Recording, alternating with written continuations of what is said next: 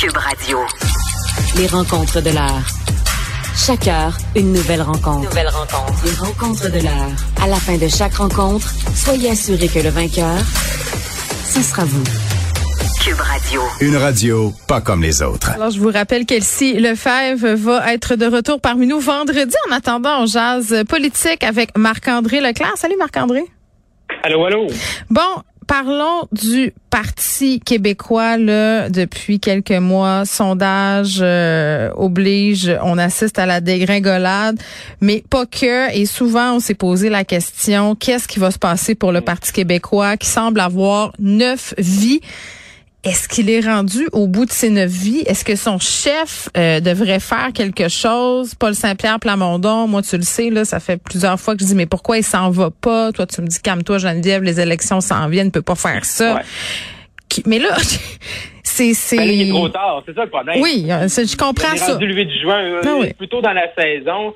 Euh, on jasait ensemble, puis tu sais, moi j'avais évoqué ça, puis j'ai même écrit une chronique dans le journal, tu sais, sur le peut-être un, un transfert de, de Monsieur Yves-François Blanchet, du, du bloc, au Parti québécois pour aller essayer de sauver la mise. Mais là, ce qu'on voit dans les derniers jours, euh, surtout, depuis le congrès à Drummondville de la CAQ, où on parle de du nationalisme, qu'on parle de la fierté, Caroline Saint-Hilaire, Bernard Drainville, là, tu dis qu'est-ce qui reste au Parti québécois, là? Hmm. Et là, euh, vraiment, on sent que c'est difficile, puis Oui, il reste Depuis juste Pascal Bérubé.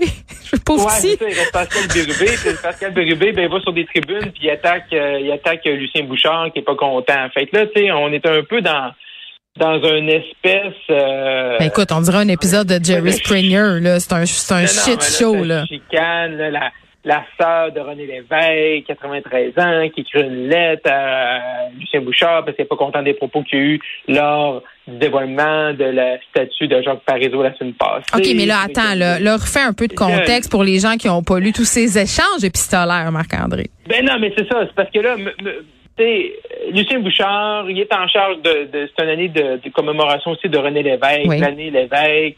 Là, il y a une statue la semaine passée de l'ancien premier ministre Jacques Parizeau. On est après le, le, le, le congrès de la CAQ où on a parlé de la fierté. Et, Lucien Bouchard, ben, euh, il- tu sais, il- je, il- je vais paraphraser un peu, mais tu sais, il- c'est comme s'il disait que le Parti québécois n'était plus le bon véhicule, tu sais, pour le nationalisme, puis remet un peu en cause la souveraineté, tout ça. Fait que là, la sœur de René Lévesque, la semaine passée, sort son, son, sort son laptop, puis là, elle décide d'écrire une lettre très fâchée, parce que dans le fond, tu sais, c'est comme si M. Bouchard venait un peu trahir c'est l'héritage de son frère, de René Lévesque, qui est le père du Parti québécois. Fait que là, tu sais, tout.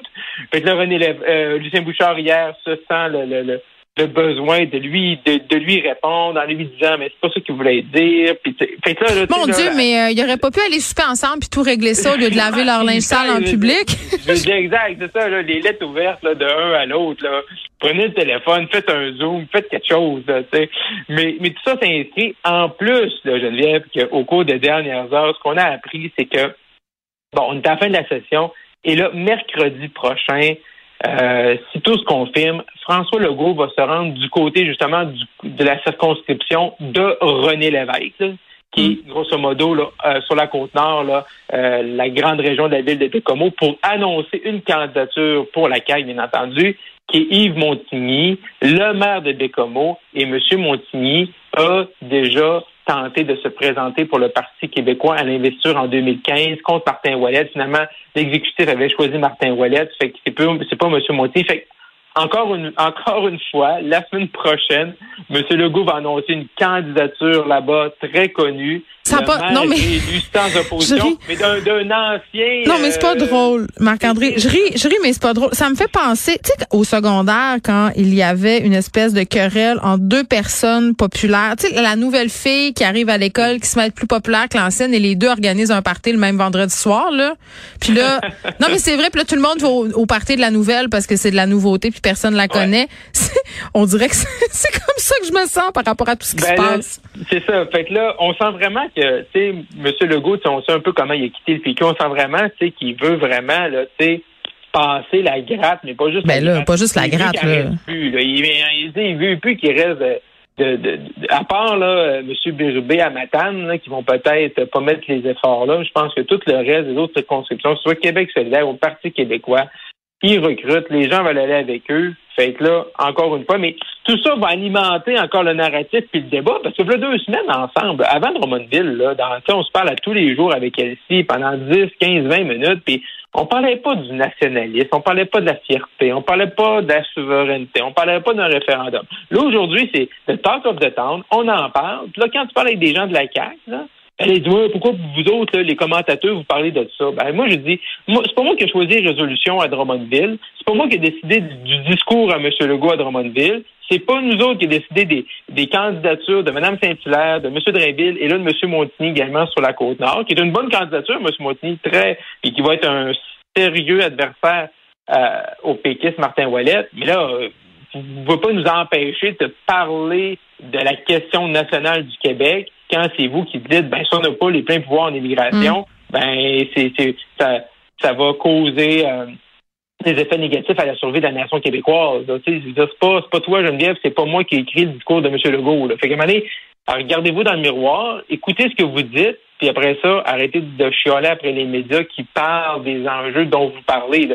À leur congrès, ils n'ont pas parlé d'économie, ils n'ont pas parlé de santé, ils n'ont pas parlé d'éducation, ils ont parlé de fierté. Ben, c'est ça. On va parler de fierté, ben, c'est là qu'on est rendu quasiment deux semaines plus tard. Mais là, à, la réponse à ma question, qu'est-ce que le PQ va devenir? Et Paul Saint-Pierre Plamondon? Puis est-ce que ça, ça va être assez pour les réveiller, euh, les, derniers ben, péquistes?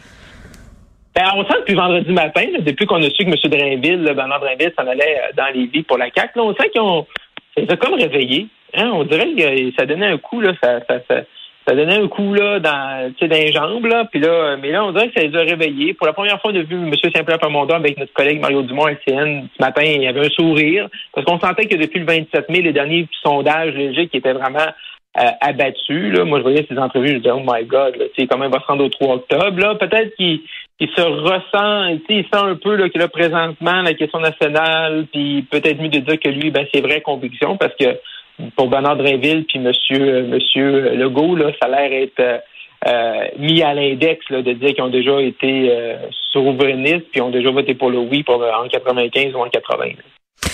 Parlons des conservateurs maintenant, Marc-André. Deux députés qui changent de camp. Donc, c'est la saison du monde qui revire leur veste de bord?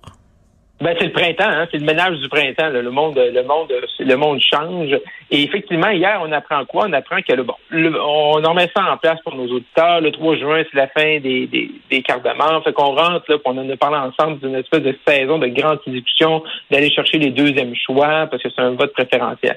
Mais là, hier, boum, deux deux députés qui avaient appuyé Patrick Brown de l'Ontario, qu'est-ce qu'ils font? Ils décident d'appuyer M. Poliev en disant que c'est l'homme que ça prend, puis l'unité. Fait que, bang, tu sais, et ça, ça, ça, donne un gros coup. Là. Ça a l'air anodin, puis les gens vont dire, ouais, mais là, tu sais, en plus, pourquoi ils changent, tu comme tu viens de dire, pourquoi ils changent de, de décision? Mais moi, je l'ai vécu en 2017. En 2017, on était, on est durant l'hiver, j'étais avec Andrew Rocher, on est du côté du Saguenay-Lac-Saint-Jean, du côté d'Alma avec les producteurs laitiers. On embarque dans le tour, puis on apprend qu'un député, plus ou moins important, mais un député de l'Alberta, qui était pas, qui avait pas été ministre, tout ça, euh, qui, qui décide de changer de camp, qui s'en va qu'il y avait une auto. Ben, ça nous a gâché notre journée. C'est pas tu dis, ah, pourquoi, pourquoi j'en ai perdu un, les autres vont tous s'en aller? Dans le cas de Patrick Bond, dans ce cas-ci, ben, il y avait quatre députés qui l'appuyaient. Maintenant, il y en a juste deux. Fait tu sais, c'est, c'est sûr qu'il y a une perte de 50% des députés qui l'appuyaient. Fait tout ça s'inscrit en plus dans un contexte où, bon, le parti, on le sait, au mois, au, euh, des dernières semaines, ils ont fait deux débats. Un à Edmonton, un à Laval. Un en anglais, un en français. Mais là, le président puis les gens qui organisent la course ont comme laissé sous-entendre, puis on dit aux équipes, ben, on en a deux, puis on va peut-être en avoir un troisième cet été, mais c'est pas mm. sûr. Fait que là, ce matin, Jean Charest lui sort et dit Moi, je veux un troisième débat. C'est parce qu'il sent avec les chiffres qu'il est peut-être en arrière, puis lui, il va aller. Bon, ça, c'est louable pour M. Charest. Mais là, le problème, là, c'est que si Geneviève, c'est toi et moi, là, on avait en charge d'organisation de la course, là, c'est-à-dire euh, on est le, on est quoi là? On est le 8 juin. Euh, on s'entend-tu que d'ici deux semaines, là, c'est pas mal la fin. Après ça, les gens ferment les livres. On est des, on est dans la fête nationale du Québec, la fête du Canada, les vacances de la construction. Tu le fais quand? Tu le fais quand ton débat, quand les gens vont recevoir leur bulletin de vote à la fin juillet, début août? Là? Mais tout le monde va encore plus s'en foutre. Ben là, ça va changer quoi? Je comprends M. Charest qui dit je veux un autre débat parce qu'il sent peut-être qu'il a besoin de, faire trébucher M. Poliev. Là, M. Brown a dit la même chose, M. Weber, mais tu le fais quand, là? 11 ou euh, une heure en français, une heure en anglais, ou euh, à Moncton, le 11, le, le 11 juillet ou le 3 août. C'est ça le problème. Je pense que le parti aurait dû dire au départ, bon, on va faire trois, trois débats, puis voici les dates pour au moins arriver au troisième débat quand les gens sont un peu captifs. Là. à moins, je veux dire, les gens, là, ils arrêteront pas euh, ils sortiront pas de la plage ou de leur piscine. Non, surtout qu'on est vraiment tanné, blasé, de, de ben on sort d'une pandémie, il y a du ben cynisme par rapport à la politique. Donc c'est ça. Là. Moi, je, je te cacherai pas, Marc-André, là, même si j'en mange de la politique, là, que je sortirai pas de mes vacances ni de ma piscine pour aller écouter le troisième débat, euh, je vais le reprendre en, en rediffusion sur Internet. Non, c'est ça. Tu, vas prendre des, tu vas prendre des, meilleurs bouts Internet. Oui, exactement. je, je vais t'appeler. Tu vas me le résumer. C'est ça. Tu faire un résumé en 10 minutes, ça va être réglé. On prendra l'apéro. Jean Charest aurait peut-être dû se réveiller un petit peu plus tôt, là, dire, il aurait dû, vu que quand ils sont fait présenter les deux dates, il y avait déjà une troisième date, il fallait qu'il force pour peut-être avoir ça avant la, au moins avant le 20 juin, là, et puis ça, après ça, les gens... Là, en, termes de stratégie, euh, on, a vu mieux, disons ça comme ça. Mm. on apprenait ce matin que les coûts là, pour gérer la crise sanitaire au Québec, c'était de l'ordre euh, de milliards de dollars. J'entendais beaucoup de personnes un peu s'insurger en disant, bon, mais parce que c'était l'état d'urgence, le gouvernement a pris plein de décisions. En même temps, j'annonce mes couleurs, ça m'a pas tant choqué, moi, Marc-André. Je veux dire, honnêtement, là... Euh, on s'attendait à quoi comme montant? Moi, je me figurais quelque chose dans ces eaux-là, avec ce qu'on vivait. Oui, mais je pense que c'est ça, exact. C'est ça, c'est dur à chiffrer. Là, c'est 15 milliards, bang. Au, au Québec et au Canada, là, avec les déficits à Justin Trudeau, les milliards, ça ne veut plus rien dire. Là. Ça nous habitué à tellement 400 milliards de déficits. Là, c'est 15 milliards pour le réseau de la santé québécois. Euh, bon, là, ce qu'on se rend compte, c'est qu'il y a beaucoup, beaucoup de contrats qui ont été faits de gré à gré. C'est pas de soumission, on a besoin de temps de 12, on a besoin de temps de masque, on a besoin. C'est sûr qu'au début de la, de la début de la pandémie, là, sont en place en, mars 2020, puis les manques d'équipement, tu dis, bon, de faire ça de gré à gré.